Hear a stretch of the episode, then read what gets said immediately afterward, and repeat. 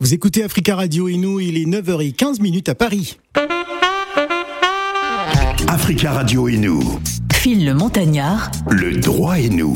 À l'UTAL. Bienvenue à tous. Étudiants étrangers devenus sans papier. Euh, comment cela arrive-t-il? Quels sont leurs droits? La suite. Euh, comme nous l'avions dit, il est malheureux hein, de constater que beaucoup d'étudiants étrangers, notamment des étudiants africains venus en France pour poursuivre leurs études euh, supérieures, se retrouvent sans titre de séjour, alors même qu'ils n'ont pas encore terminé leurs études. commence alors la galère avec des difficultés existentielles Bonjour Alutal. Bonjour Phil. Alors il faut donc euh, mieux euh, avoir les bonnes informations hein, sur les réglementations euh, des études en France pour les étrangers afin de bien mener à son projet d'études. Nous avons donc rappelé aux parents et aux étudiants étrangers les conditions légales pour étudier en France Alutal. Effectivement, nous l'avons rappelé, notamment la condition principale, c'est le fait d'avoir une inscription dans un établissement d'enseignement supérieur reconnu au plan national mhm. et que ce soit une vraie école, pas des coquilles vides. Parce qu'il y a des coquilles vides et il y a aussi des écoles qui vendent beaucoup de rêves. Mhm. Je donne un exemple d'une école que je ne vais pas citer, mais qui donne une adresse sur les Champs-Élysées. Et beaucoup d'étudiants, quand on est à l'étranger, quand on entend Champs-Élysées, on dit c'est la meilleure école. C'est une grande école. C'est une grande école. C'est comme certaines entreprises aussi qui sont domiciliées là-bas. Sa, position géographique ne définit pas quelle est la meilleure école. Effectivement, il y a ces mythes-là. Ces, ces mythes n'existent plus. Il faut avoir la prudence de vérifier si l'école vraiment est reconnue au plan national, si la formation pour laquelle vous, vous, vous allez demander un visa, vous allez poursuivre vos études en vue de réaliser votre projet professionnel cette formation est reconnue au répertoire national qu'on appelle le répertoire de, des métiers. Autant pour moi, ça, c'est le code de répertoire RNCP.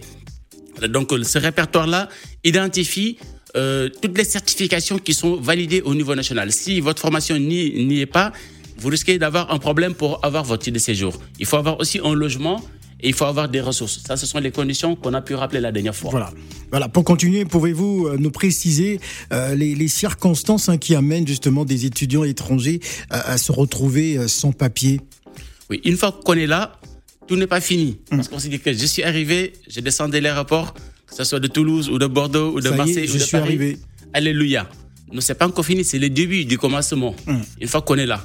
En général, dans, dans la vie, c'est comme ça. On résout un problème, on pense que tout est fini. Hmm. Alors que c'est la vie qui est ainsi faite. En fait, il y a tout le temps des enjeux, il y a tout le temps des défis. Pour l'étudiant étranger, l'autre défi, ce sera d'avoir un titre de séjour. Malheureusement, il devrait normalement ne pas avoir à, se focaliser sur une situation administrative. Il devrait pouvoir focaliser toute son énergie sur ses études, hmm. comme le font les autres qui sont des nationaux. Mais l'extranéité de l'étudiant l'oblige à justifier d'un séjour régulier. Dans d'autres pays, vous n'avez pas euh, besoin de cela parce que soit vous n'avez pas besoin de visa ou bien il y a des accords entre votre pays d'origine et votre pays d'accueil. Euh, pour ce qui concerne par exemple la France et beaucoup de, pays européens, il faut respecter la réglementation sur la circulation et surtout l'établissement des étudiants étrangers qui est plus ou moins uniformisé et qui relève des dispositions européennes. Donc là, l'étudiant, une fois qu'il est sur place, il faut qu'il ait son titre de séjour. Premier cas de figure, c'est il y a des étudiants qui n'ont pas de titre de séjour dès le départ. Et là, ça cause problème. Ça veut dire dès le départ, l'étudiant n'a jamais eu de titre de séjour. Ils ont un visa long séjour, enfin un visa d'une année, je crois. Oui, oui. L'étudiant, normalement, effectivement, quand c'est euh, fait dans les formes mhm. qui sont requises, l'étudiant va avoir ce qu'on appelle un visa long séjour valant titre de séjour. Voilà.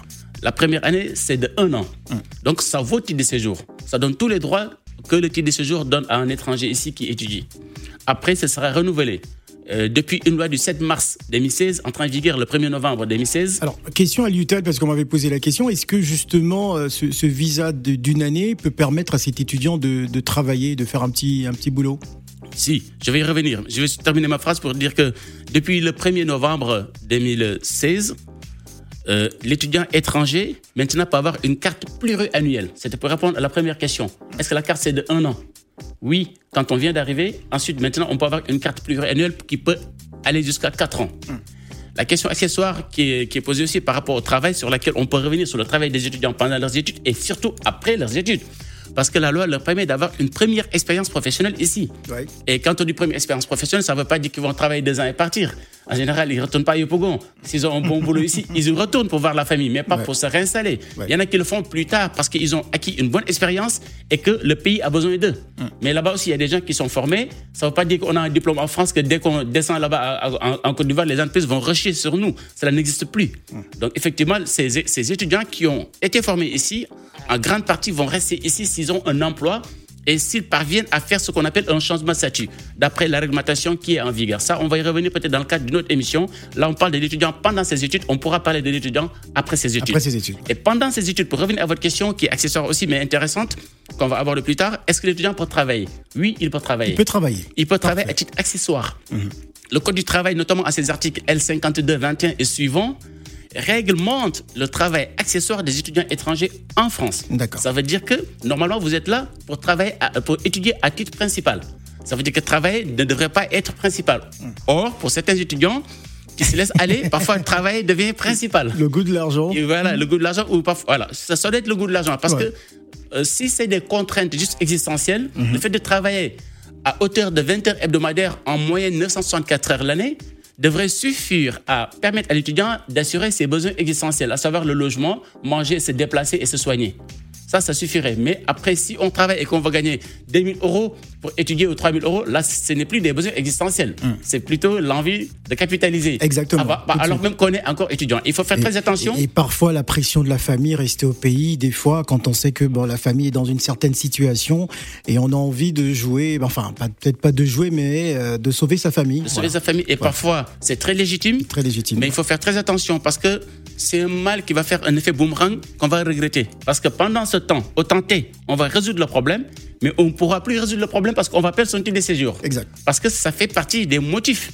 Pour répondre à la première question, ce sera l'une des premières causes de retrait du titre de séjour étudiant, c'est que vous avez démontré que vous êtes là, pas principalement pour étudier, et que vous avez violé la réglementation sur le travail des étudiants étrangers. Cette réglementation qui à la fois est posée par le Code de l'entrée et du séjour des étrangers et du droit d'asile qu'on appelle avec le sigle CCEDA, et aussi concomitamment par le Code du travail avec la disposition que je viens de citer. Ça veut dire faire très attention. On va vous regarder surtout avec les cartes pluriannuelles. Comme on ne va pas renouveler chaque an, on peut renouveler dans trois ans, on se donne des libertés. On travaille. Parfois, c'est l'employeur qui vous propose, qui vous dit Ah, Abdallah, vous êtes très gentil, vous là. Si vous voulez, vous êtes à 20 heures, euh, on va vous mettre à 30 heures. Vous prenez. On vous met à 35 heures, parfois à 40 heures non seulement vous outrepassez la réglementation sur le travail des étudiants étrangers, mais vous compromettez, et parfois de manière irrémédiable, inéluctable, la poursuite de vos études. Et ça, c'est très compromettant parce que vous allez perdre votre titre de séjour. Voilà, nous allons revenir sur les circonstances hein, qui amènent les étudiants étrangers à se retrouver euh, sans papier. Et si vous avez des, des contextes, euh, des situations, n'hésitez surtout pas à nous les faire savoir en nous appelant au 0155 0758 00. On va marquer une pause musicale avec Suspect 95 et José, fan ou amoureux, c'est le titre, et on revient juste après.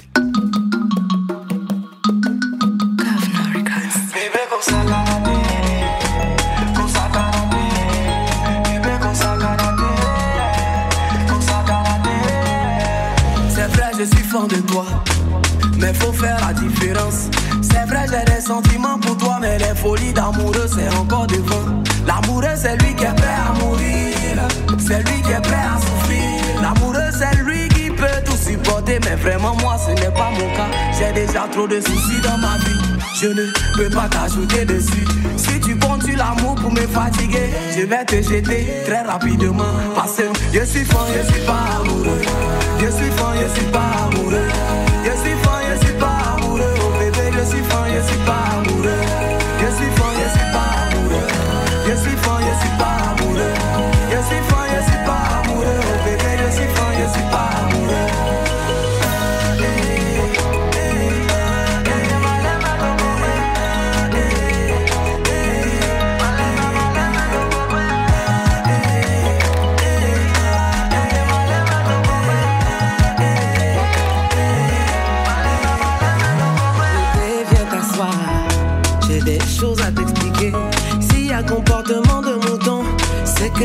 de berger. Quand c'est toi qui décante ça, tu ne vois pas. Quand tu fous la merde, ne parle pas. Mais j'ai décidé de te montrer que où toi tu te caches, c'est là-bas, je dors. Ça n'a même pas commencé déjà, tu trembles, trembles, trembles. La folie veut te prendre, prendre, prendre. Tu penses que tu as le contrôle. Pourtant, c'est dans ma main, tu manges, manges, manges. Tu me respectes, je te respecte. Tu me prends bien, je fais te montrer que moi aussi, là, je suis fan, je suis pas amoureuse. Je suis fan, je suis pas amoureuse. Je suis fan, je suis pas amoureuse. Oh bébé, je suis fan, je suis pas amoureuse. Je suis fan, je suis pas amoureuse. Je suis fan, je suis pas amoureuse. Je suis fan, je suis pas amoureuse. Oh bébé, je suis fan, je suis pas amoureuse.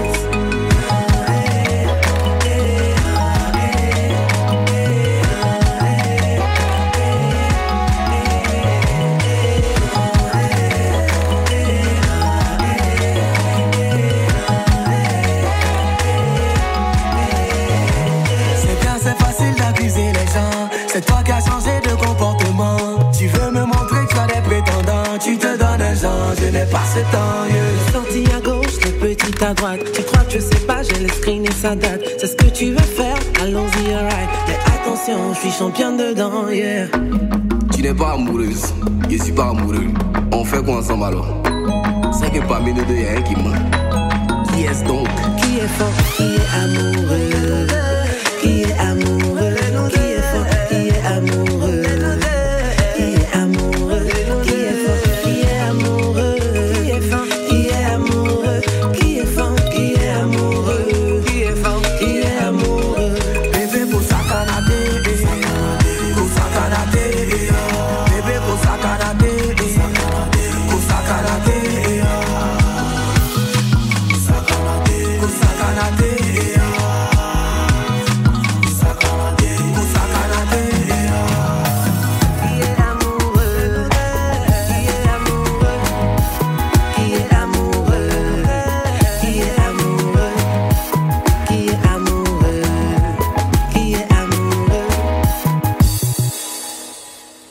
95 et José à l'instant avec le titre Fan ou Amoureux. Il est 9h27 minutes à Paris. Africa Radio et nous. Phil le Montagnard, Le droit et nous. À l'UTAL. La troisième partie sur le dossier des étudiants étrangers devenus sans papier en France. Comment euh, cela arrive-t-il? Quels sont leurs droits? Euh, Comme nous l'avions dit, euh, il est malheureux de constater hein, que beaucoup d'étudiants étrangers, notamment des étudiants africains venus en France hein, pour poursuivre leurs études supérieures, se retrouvent sans titre de séjour alors même qu'ils n'ont pas encore terminé leurs études. Commence alors la galère hein, des difficultés existentielles. Il vaut donc mieux avoir les bonnes informations hein, sur la réglementation des études en France pour les étrangers afin de bien euh, mener son projet d'études. On va revenir sur euh, euh, justement les conditions pour ce visa long séjour qui peut permettre à un étudiant de, travailler à l'UTAL. Effectivement, on en parlait tout à l'heure. Il faudra donner conseil à ces étudiants de prendre la diligence de faire le nécessaire pour faire viser. C'est déjà un visa, il faut le viser encore, Ouais. faire viser par le viser par par l'OFII. l'OFII, l'Office Ouais. français de l'immigration et de l'intégration. Absolument. Parce qu'il y en a beaucoup qui ne le font Parce que pas. si c'est pas visé, justement, on peut perdre son visa. On peut perdre, on peut perdre son titre de séjour son au titre renouvellement. Ouais. Effectivement, il y a des étudiants qui ont été sanctionnés pour ça, qui ont été parfois négligents, et d'autres qui, de bonne foi, ne le savaient pas parce que suivant la préfecture où, où ils, ils sont, l'information n'est pas passée. Donc c'est bien de le dire. Si votre enfant, votre neveu ou bien vous-même, vous êtes jeune, vous nous écoutez depuis Côte d'Ivoire ou Voilà. depuis Gabon, Ouais. une fois que vous débarquez avec votre visa long séjour qui va valoir titre de séjour pendant la première année, il faut néanmoins prendre la précaution de vous approcher de l'OFII, OFII, Office français de l'intégration et de l'immigration, pour avoir le visa de cet office-là et votre, euh, dès lors, votre visa va valoir titre de séjour et vous n'aurez pas de problème pour le renouvellement. Alors, à l'UTAL, est-ce qu'on peut les encourager tout de même à, à- à aussi travailler s'ils veulent avoir une certaine indépendance financière et ne pas toujours attendre euh, l'argent des parents hein, euh, Est-ce qu'on peut les encourager à travailler justement avec ce visa long séjour? En fait, c'est une question très délicate. J'étais en train de rigoler, je me mets à leur place. je vous dis parce que je pense que l'idéal serait de ne pas avoir besoin de travailler. Voilà. Ça veut dire de Normalement. capitaliser toute son énergie à ses études. ses études. Mais je dis c'est l'idéal. Ouais. Ça veut dire que tout le monde n'est pas fils de Monsieur le ministre Phil Montagnard de la République de Bo- Bomboland, à, à côté de je ne sais pas quel pays en Afrique. Exact. Tout le monde n'a pas la chance d'avoir des parents qui, peut- qui puissent lui envoyer par exemple 1000 euros par mois. Ou bien même 615 euros, le minimum à peu près qui est exigé euh, des, des étudiants. Néanmoins, travailler, ça peut être un bien. Ah bien, ouais. Même si vous avez des ressources, même si vous êtes le fils du premier ministre de tel pays qui vous envoie tous les. J'ai vu le cas de figure, hein, Ah, euh, attention, Lutel, moi j'ai vu des fils de ministres gabonais travailler au McDo, donc... euh, Oui, c'est ça que je dis, ça c'est bien. Ouais. Je disais, j'ai fait un exemple comme ça dans un gouvernement, un ancien gouvernement d'un président euh, qui n'était pas du tout radin au niveau de, de l'argent qu'il donnait dans un, certains pays africains. Ouais. Et j'ai vu une, une fille à qui j'ai donné des cours de droit. Hum. Donc je, je les aidais donc, pour maîtriser le cours de droit à la Sorbonne. Et c'est des personnes qui habitaient à l'hôtel H24. C'était des appart-hôtels. Hum. 1000 euros minimum. Par mois. Oui, des appartements 1000 euros. Et ça veut dire minimum, hein, sans compter donc, le, le surplus qu'il y a. Donc, il faut compter plus ou moins 1500 euros dans- avec toutes les charges. Ouais. Et à cela s'ajoute aussi des frais existentiels. Et on leur envoyait ça. Les gens, ces personnes n'avaient pas besoin de travailler. Mais néanmoins, c'est des personnes qui travaillaient. Parce que, humainement, c'est réconfortant de se lever le matin quand on a même le week-end, aller travailler, gagner un peu. Ils vont gagner dans les 400 euros, 500 euros, mais c'est bien parce que c'est réconfortant et aussi ça vous fait apprendre la réalité du monde du travail. Parce qu'après, vous allez travailler. En ce sens, je peux les encourager de travailler. Mais néanmoins, si j'avais tous les moyens, peut-être que moi, si j'étais étudiant, je ne vais pas forcément travailler beaucoup. Je vais focaliser toute mon énergie à ça Exact. et à côté faire des activités associatives ou autres pour être m'impliquer dans la réalité du monde professionnel. Donc ça, c'est le cas. En tout cas, vous pouvez travailler avec les limites qui sont posées par la loi. En l'occurrence, ne pas dépasser le quantum de 964 heures. Sur ce point, parfois, vous pouvez dépasser parce que ça ne dépend pas de vous. C'est l'organisation de votre travail qui fait que vous allez dépasser d'une heure ou de deux heures ou parfois même de cinq heures hebdomadaires. Je donne un exemple d'un étudiant à qui on avait retiré l'étude de séjour, qui travaillait la nuit dans un fast-food, dans des, réseaux de fast-food qu'on connaît, et qu'il n'y avait pas la possibilité d'avoir un contrat inférieur à 25 heures après. Ouais. Ils se sont réorganisés. Le temps partiel minimum, c'était 25 heures. C'était pas sa faute. Il risquait de perdre son travail. Et donc, on, lui, on le lui a reproché avec les éléments de l'entreprise qui démontraient que c'est pas de son fait, mais c'est une réorganisation de l'entreprise qui, a- l'entreprise qui- qui, qui a annulé tous les contrats de travail inférieurs à 25 heures. Il avait deux choix, soit continuer, soit démissionner. Or, il s'appuyait sur ses ressources pour justifier ses revenus. Exact. Autre information, pour répondre peut-être à votre question aussi positivement, le fait que vous travaillez, les ressources que vous allez tirer de votre travail va permettre à l'étudiant étranger de justifier ses revenus. En ce sens, c'est bien de travailler. Donc, c'est une, donc, ça, c'était important, c'est une question très pertinente. Et aussi, euh, ce qu'il faut, ce qu'il faut relever par rapport toujours à ces euh, cas de figure où l'étudiant étranger perd son titre de séjour. On a dit que il y a un cas de figure qui devient de plus en plus fréquent, un étudiant qui ne l'a pas perdu mais qui ne l'a jamais eu. On peut se demander mais comment cet étudiant a fait pour venir? Comment ils font? Parfois, ils passent par d'autres pays. J'ai un visa italien, je viens, je m'inscris dans une université. L'université n'est pas nécessairement tenue, au regard du Code de l'éducation, d'exiger de l'étudiant étranger un droit au séjour avant de pouvoir fréquenter les facultés. Parfois, des, des préfectures les incitent à le faire, mais il y a des universités qui sont récalcitrantes, qui ne font pas l'amalgame entre droit à étudier et droit au séjour. Ce qui fait qu'il y a beaucoup d'étudiants étrangers qui étudient régulièrement dans des universités, Paris 8, Marseille, Lyon et autres, mais qui n'ont jamais eu de titre de séjour Ouais. qui sont venus avec un visa touristique ou bien avec un visa étudiant concours. Ils ont fait un concours, le concours ne marche pas, mais ils restent quand même. Ou bien qui sont venus par d'autres procédés. Il y en a même qui sont venus par la pirogue. Il y a un étudiant, d'ailleurs, que je respecte beaucoup, qui a validé son titre de séjour, qui était venu par ses voies, Ah, à ses voies illégales depuis l'Italie, tout ça, Lampedusa, et qui finalement était, a fait une première année d'université de philosophie qui n'a pas marché, qui a pu être réinscrit à Paris 8. J'ai fait une conférence là-bas à Paris 8 et j'ai connu cet étudiant. Et quand il m'a parlé de son histoire, moi je l'ai coaché et je lui ai dit voilà les, tra- les trajectoires qui existent pour régulariser votre situation. Article 1, ça veut dire premier conseil. Il faut réussir vos, vos études. Faites Absolument. tout pour montrer que vous êtes assidu. Absolument. Il faut avoir tous les moyens de vos, uni- de voilà. vos professeurs faut, montrant que vous êtes un il faut étudiant être modèle. un guerrier dans ses études. Exactement. Et il l'a fait. Et avec ça, on a demandé au préfet, au regard de son pouvoir discrétionnaire qui lui est reconnu par la loi, de regarder que c'est un étudiant qui démontre la réalité et le sérieux de ses études. Il a été régularisé, il a validé son master et maintenant il travaille. Alors, Luthel, il y a une question qui me tient à cœur avant de prendre les auditeurs hein, qui sont déjà nombreux euh, à nous appeler. J'espère avoir quelques étudiants également. Il y a cette question euh, quels sont les droits hein, de, de l'étudiant étranger s'il reçoit une OQTF, une obligation de quitter le territoire français ou une assignation à résidence? Ça, c'est une question effectivement très, c'est- c'est très, très centrale, une question très importante parce que beaucoup d'étudiants, malheureusement, reçoivent de plus en plus ces gens de, se trouvent dans ces situations.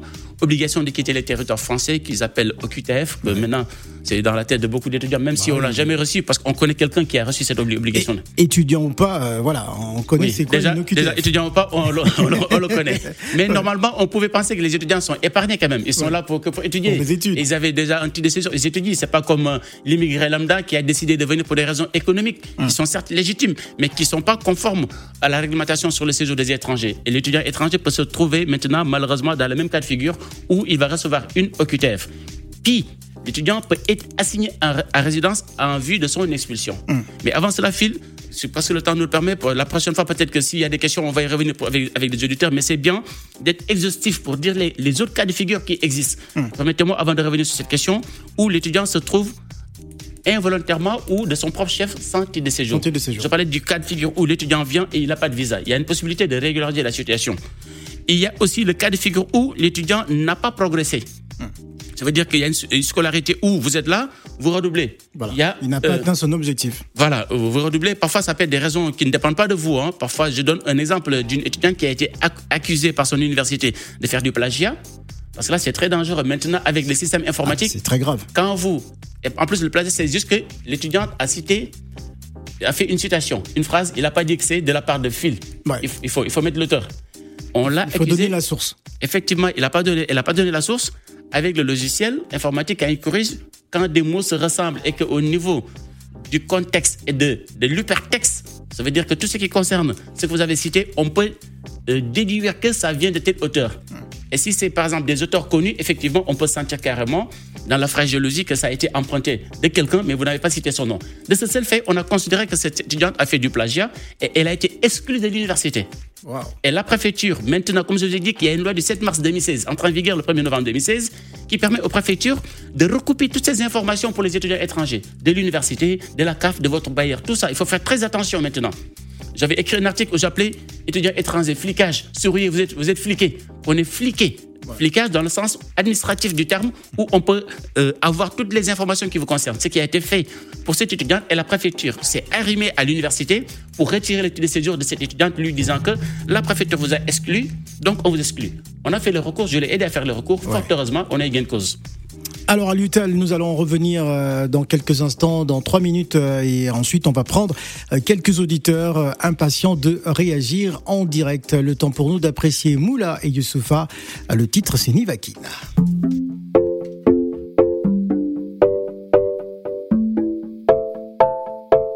This is Miss Nivaki. médicament s'appelle Moula. Le médi, le médicament s'appelle Moula. Le médicament s'appelle Moula. Le médi, le médicament. C'est sur mon way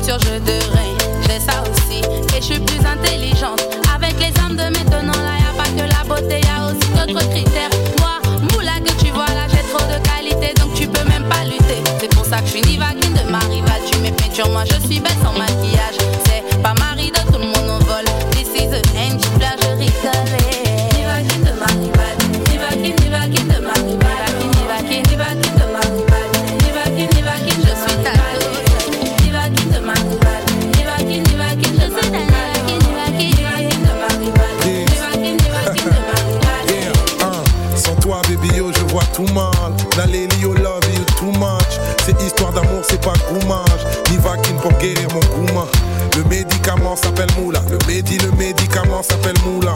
Et quand je déconne, ça fait trop mal. Si moi je suis homme, t'es ma woman. Le médicament s'appelle moula. Le le médicament s'appelle moula. C'est toi leur modèle et leur image. En vrai, même t'as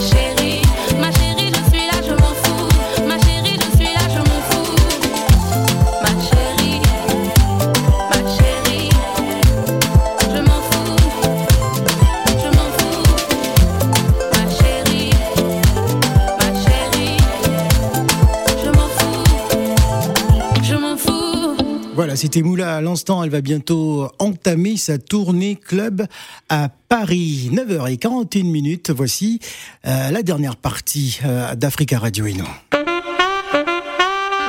Africa Radio et nous. Phil le Montagnard, Le droit et nous. À l'UTAL. Étudiants étrangers devenus sans papier, comment cela arrive-t-il? C'est incroyable, en tout cas on en parle avec vous, euh, chers auditeurs. Quels sont leurs droits? Nous allons justement partir au 0155 0758 00. On va commencer par Monsieur Nemaga, bonjour. Oui, bonjour Phil. Bienvenue, nous vous écoutons. Bonjour, monsieur. Oui, bonjour Monsieur Tal. Euh, moi, je suis tuteur d'étudiants. Mhm. Euh, J'ai un étudiant qui est arrivé justement au mois de février. Mhm. Euh, on s'est rendu dans son établissement, je ne vais pas citer le nom. Mhm. Et au fait, on a payé deux mensualités, puisqu'il fallait payer trois mensualités avant son arrivée. Nous, on a payé deux, on est parti, on nous a visité, on nous a fait visiter tout l'établissement, comment les cours vont se dérouler. Mais le problème, c'est qu'on n'a pas pu fournir euh, une euh, attestation de scolarité jusqu'à présent. Euh, euh, que ça fait Ce que ça veut dire, c'est l'école ne vous a pas donné l'attestation.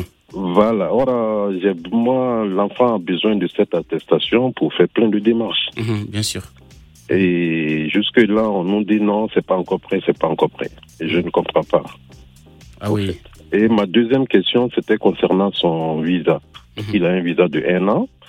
Et quand il est arrivé avec le visa, il y avait une fiche euh, dans son passeport qu'il fallait, au fait, euh, s'enregistrer auprès de la préfecture, c'est l'OFI, Mhm. et par, euh, Internet. Il Mhm. fallait pas se présenter.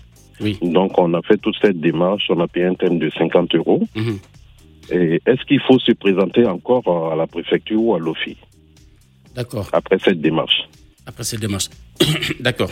Donc, pour- pour- pour- si vous avez fait la démarche comme il se doit, parce qu'effectivement, il y a une plateforme comme pour les étudiants qui sont déjà ici, la plateforme Oui. de l'ANEF qui est mise en place euh, avec le Covid, qui fait qu'ils ont dématérialisé certaines, certaines démarches pour les étudiants. Si vous avez fait la démarche, l'étudiant sera convoqué. Donc, euh, sera convoqué. Donc là, euh, vous n'avez pas quelque chose à faire. Ah, oui. oui. Donc, on attend qu'on nous convoque. Il faut attendre qu'on vous convoque. Si l'étudiant n'est pas convoqué, prenez Oui. soin au moins deux mois ou trois mois avant l'expiration de son titre de, de son visa long séjour de vous Oui. approcher physiquement de l'OFI dont vous dépendez. Par contre, ça, il faut le faire. Vous, appro- vous approchez physiquement ou bien appeler d'abord. Et puis avoir des traces que ça a été fait pour qu'on vous le reproche on- pas. Parce que, voilà, je dire, d'a- d'abord, la première démarche là, vous avez des traces, mais après, avoir la trace de votre diligence, que vous avez pris diligence de vous approcher de la préfecture ou de l'OFI pour dire que je n'ai pas le visa sur mon passeport de l'OFI. Donc, prenez, cette, prenez la, au fait, la, la diligence de garder des traces. Parce que parfois, on peut, votre, votre bonne foi ne suffira pas. Vous pouvez être de bonne foi et après, donc, il faut avoir euh, des preuves matérielles. Je dis ça, c'est au pire, au cas où, par exemple, il y aurait euh, des, des soubresauts ou un rejet, vous pouvez vous appuyer sur ça pour faire un recours qui sera utile. Certains recours, ça ne sert à rien parce qu'on aura du mal, ça deviendra très, très hasardeux. Or, or à- à- au jour d'aujourd'hui, vous avez les moyens de, de- vous avez les manettes pour piloter tout. Euh, en amont comme à l'aval, si au pire des cas, il y avait, il y avait des problèmes. Mais a priori, il ne devrait pas y avoir comme vous avez fait la première démarche. D'accord?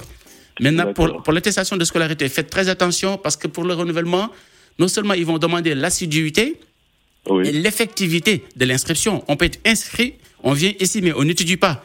Au lieu d'aller à l'école, on va ailleurs, on va travailler. On va aller travailler avec Phil le Montagnard dans son Ah entreprise. Il y a non, des étudiants qui le font. euh, mon étudiant, je Euh, le pour suis l'instant, je n'embauche plus. hein. Hein, comment? Comment, comment? dit Pour mon étudiant, je le suis comme son nombre. Ah oui, carrément. Il faut laisser Ah oui, peu oui, respirer. oui, je le suis comme son nombre. Parce que tellement ses parents ont dépensé, c'était trop. Ah oui. Je le suis comme son nombre. euh, Non, non, non. Non, donc c'est très bien. De toute façon, vous savez, en off, on disait ça avec Phil.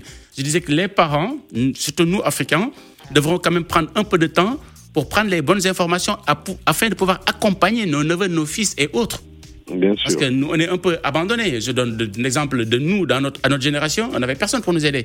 Ça doit nous motiver à aider ceux qui sont là. Et ils ont besoin de ça parce que parfois, les bonnes informations, ils vont les avoir plus tard. Là où ce ne sera pas utile. C'est maintenant qu'il faut avoir les bonnes informations, d'où d'ailleurs l'intérêt donc, euh, de ce sujet qu'on traite aujourd'hui. Donc pour l'attestation de scolarité, c'est votre droit. Une fois que l'inscription est faite, ils n'ont pas besoin normalement d'attendre pour le faire. Parfois, ils font de la réticence volontaire Exact. quelque part, c'est une manière de faire du chantage pour dire que peut-être que l'étudiant n'a pas encore décourager. tout payé. Non, c'est plutôt une question d'argent. D'argent. Non, mais le problème, euh, monsieur Maître Tal, c'est Oui. que j'ai vu, j'ai eu rendez-vous avec le référent de mon, de mon neveu, Mhm. la référente plutôt. Et elle m'a dit non, euh, que c'est dans, après, au fait, euh, les cours ont commencé le, mois de la fin février. Mhm. Il faut attendre trois semaines pour qu'elle nous donne cette attestation. J'ai dit, mais l'enfant, il n'a même pas pu faire sa carte imaginaire R. Mhm. On paye le, les tickets à la semaine, ça fait cher Ah oui. et et on ne peut pas lui ouvrir un compte parce que ses parents ont besoin de lui envoyer souvent de l'argent, Mhm. euh, tout ça. Et il faut tout, il faut cette fiche là qui, qui bloque tout. Oui. Et même si, par exemple, euh, parfois, il y a certaines résidences universitaires qui sont exclusivement réservées à des étudiants qui sont toujours en cours d'études, il faut avoir cette attestation. Ça, c'est dans l'absolu. Au-delà de votre, votre, votre, votre protégé, pour tous les autres qui nous écoutent, il faudra savoir que c'est un dû une fois que vous êtes inscrit. Et la délivrance de cette attestation ne peut pas être assujettie à la régularité de, de- de- du paiement des mensualités. Et parfois, ils le font exprès. Et ce Non, mais ce en qu'ils plus, peuvent faire, c'est que les parents ont déjà sont même en avance euh, du paiement. Ils ont payé deux au lieu de. Ah non, donc là, Il là, là, une là, là, il y a un en problème. Là, là, il y a un problème. Il y a un problème. Il faut leur, euh, il faut, il faut les intimer de une vous donner ça. école que je vais pas citer, mais je sais pas pourquoi. Non, non, c'était pas, c'est ça pas ça, c'est pas la peine. on va pas faire de la publicité pour Oui. D'accord. Donc, euh, en, en conclusion, ce que je voulais vous dire, c'est que donc, si vous leur demandez ça par email maintenant pour dire que ça cause des dommages, ce retard-là peut causer des dommages à votre protégé, à votre enfant ou votre neveu, vous leur envoyez ça. En disant carrément que ça cause des dommages. Des préjudices sont causés par mon, neveu, à la fois pour ses démarches personnelles, pour ses démarches aussi au niveau de l'emploi, ou bien ses démarches éventuelles au niveau de la demande euh, d'un- d'un- d'une résidence universitaire ou autre. Et que vous voulez qu'on vous délivre sans délai parce que c'est dû. Voilà. Et ce email-là va vous servir au cas où il ne, il ne- il ne ferait pas ce qu'il devait faire. Voilà, merci beaucoup, euh, monsieur Nemaga. Euh, Phil, Oui. Phil, une dernière question à Maître Ah, Tal. Maître Tal, Oui. ça fait, euh, je sais pas, trois mois, ça n'a rien à voir avec les études, Ouais. mais on appelle Maître Tal, on envoie beaucoup de messages, on aimerait avoir un rendez-vous. mais D'accord. Il n'y a pas de problème. Mais Ga- je vous- ga- juste pour, pour les répondre, vous savez quoi Ouais. Peut-être vous n'avez pas écouté. Hein. Il n'était pas là, au fait, pour des raisons personnelles. Pour des raisons personnelles, il était à Dakar. Il n'était Ah, oui, pas là. Il est que revenu. que pas Il n'y a pas de souci, a c'est la raison. Ça fait pratiquement trois mois, je suis parti une fois, je suis revenu pour des raisons personnelles, je suis reparti, mais tout va bien, tout le monde va bien et je suis avec vous. Voilà, merci beaucoup, monsieur Nemaga. On va enchaîner avec euh, un grand étudiant. hein. C'est c'est Jomo Debang, l'étudiant. Bonjour. Bonjour Phil. Bah oui, euh, je savais que euh, Jomo allait réagir. Alors, on, on- on Oui. t'écoute, Jomo Debang. Ben, je vais réagir, mais avec un brin d'humour d'abord, parce que Maître nous répond en politicien. Il nous donne euh, une petite, une, pour une question courte, il nous fait au moins 100 minutes de- de- d'explication. C'est- pas normal, il est obligé de- quoi. Voilà, c'est des en fait, je n'ai pas compris le sens de votre, votre remarque, monsieur. c'est- très pas- pointilleux. j'ai- Donc, j'ai euh, j'ai dit, j'ai dit, Maître nous fait à la politicien, quand on lui demande la vie est chère, il nous raconte pour ne pas qu'on dise que oui, quelles sont vos solutions. Tu vois? Je ne comprends toujours pas, en fait. Je ne comprends toujours pas pas le- votre va, on humour. va hein. aller à l'essentiel, voilà, il faut y aller. Il nous reste plus je ne beaucoup de temps. comprends pas. En fait, juste en parenthèse, je ne comprends pas. J'aime bien que les choses soient claires. Je ne fais pas de la politique. Je ne dis pas de choses politiques ici. Donc, tout ce que Non, je dis, c'est du pertinent. Et tout ce qu'on dit, c'est très utile. C'est très Ici. utile et Il n'y a rien d'inutile qu'on dit ici, d'accord Parce qu'il y a certains humours, ça ne ça doit pas passer. Il faut être vraiment rigoureux. C'est une émission de droit. On donne des solutions de droit avec, pour des questions qui sont très sérieuses et qui concernent des personnes qui sont Voilà. très sérieuses. Allons-y sur ce champ. Allez-y, Jomo. Ah, Joe Modoban qui, qui est parti, euh, je pense que. Et vous me permettrez de revenir, Phil, sur euh, Ouais, en fait, le cas de trois étudiants étrangers. étudiants, ouais. Il y a trois étudiants étrangers, par exemple, qui sont venus, et c'est des cas de figure très, qui sont très fréquents. Mhm. Et c'est une personne euh, qui les a fait venir avec leur école là-bas au pays d'origine. Ils ont une coopération avec une université étrangère. Et c'est des cas de plus en plus euh, fréquents. On peut être dans un établissement privé, les parents payent bien. Cette école, parfois, vous dit que nous, on a des contacts à l'étranger avec d'autres écoles. Mais parfois, il faut vérifier si ces écoles-là sont des écoles qui sont régulières. Et le cas de figure, c'est des étudiants qui étaient dans une, une des meilleures écoles de leur pays d'origine, mais qui avaient un partenariat avec une école en Espagne. Ouais. Une fois sur place, ça ne les intéressait pas de faire des études en Espagne. Tous ces trois étudiants sont venus en France pour faire leurs études. Mais à part le visa long séjour Schengen, ils, ils n'avaient rien du tout. Or, il faut retenir que le visa Schengen ne vous permet pas de vous établir dans un autre pays. Il faut avoir un visa même si vous êtes étudiant. Ouais. Ils se sont retrouvés sans papier tous les trois. Voilà. C'était une vraie galère. Heureusement que euh, leur euh, responsable d'école là-bas était disposé à les accompagner au niveau administratif avec moi. On les a aidés. Donc ça, c'est un autre cas de figure qui fait que de bons étudiants sont envoyés par leurs parents qui paient beaucoup d'argent et qui se retrouvent vraiment dans des situations très difficiles. Autre chose, faites attention, il y a des gens qui sont pressés de venir ou d'envoyer leurs enfants et qui les envoient ici faire des formations qui n'ont pas de queue ni de tête ou bien qui ne les intéressent aucunement. Parce que parfois, ils choisissent des formations pour être sûr qu'on ne va pas leur dire que cette formation existe dans votre pays. C'est l'exemple d'une étudiante qui a été envoyée ici pour faire des études en éthiologie. Elle ne savait même pas de quoi il s'agissait. Alors, et donc, cette étudiante s'est retrouvée Ouais. finalement à devoir changer de filière parce que c'était vraiment du tout inintéressant. Et avec une carte pluriannuelle, elle a changé de filière. Mais pendant ce temps-là, comme elle a abandonné la première étude, elle est revenue avec la nouvelle inscription. La préfecture a considéré que c'était du dilatoire, que ces études n'étaient pas réelles et sérieuses. Et donc, la personne a eu une OQTF. Ça, c'est très dangereux. Il faut faire très attention à ce Il niveau. ne, il ne reste plus que trois minutes d'émission. On va prendre euh, cet auditeur. Allô, bonjour. Oui, bonjour. Bonjour, c'est monsieur Ibrahim. Ibrahim. Allez-y, Ibrahim. Au fait, c'est pas pour le sujet. Au fait, ça va au moins deux mois. J'arrive pas à jeune, euh, mais salut, ça. C'est Il, il était en vacances, mais il est revenu, Ibrahim. Donc, Il- maintenant, je suis là. Non, et je suis bien posé. Hein. Il n'était pas en France. message, Il Ça n'a pas été répondu. C'est pas comment. Il va, il va répondre parce qu'il n'était pas là. Voilà, il D'accord n'était Mais pas maintenant, là, donc- maintenant, on va vous répondre, Ibrahim. D'accord Vous pouvez Voilà. envoyer un message, je vais vous répondre, Ibrahim. Voilà, D'accord merci en tout cas Ibrahim, il n'y a pas de souci. Alors pour revenir sur l'OQTF euh, à l'UTAL, Oui, il y a l'OQTF en tant que tel, les situations qui amènent ça, et surtout ensuite avec l'assignation à résidence qui peut être très délicate. Mm. L'obligation de quitter le territoire, on le fait parce qu'on estime que vous ne remplissez plus les conditions Mm. pour avoir un titre de séjour. Ou bien vous ne les avez jamais remplis lors, par exemple, d'un contrôle. On se rend compte que vous n'avez pas un droit à séjour qui justifie que vous restiez ici. Ensuite, si vous avez une OQTF, parce que le temps va, va, va expirer, mais on va terminer sur ce propos qu'on va entamer avant de traiter autre chose la semaine prochaine. Si vous avez cette OQTF et que vous ne partez pas dans le délai qui a été imparti, par exemple 30 jours ou bien plus, ou bien qu'il n'y a pas de délai pour partir et que vous êtes contre, vous faites l'objet d'un nouveau contrôle et qu'on vous demande de quitter le pays, ou bien que vous essayez de demander un titre de séjour à nouveau, faites attention, vous pouvez être sous le coup d'un arrêté de reconduite à la frontière assorti d'une assignation à résidence. Et là, c'est très délicat. Je vais revenir la prochaine fois sur l'assignation à résidence. Sinon, je pense qu'on a un peu de temps quand même pour terminer par rapport à ça. une minute. Oui, on a une minute. Donc, pour l'assignation à résidence, on va l'aborder. Ça veut dire que quand on considère que présentement, il n'est pas possible de vous éloigner, c'est le- pour ne pas dire expulser, et que quand même, il y a des perspectives raisonnables de le faire, et que vous avez des garanties, au lieu de vous mettre en centre de rétention administrative, on vous demande de rester chez vous et de venir pointer à la police euh, au maximum une fois par jour. En général, ils vous demandent dans la semaine de venir deux à trois fois.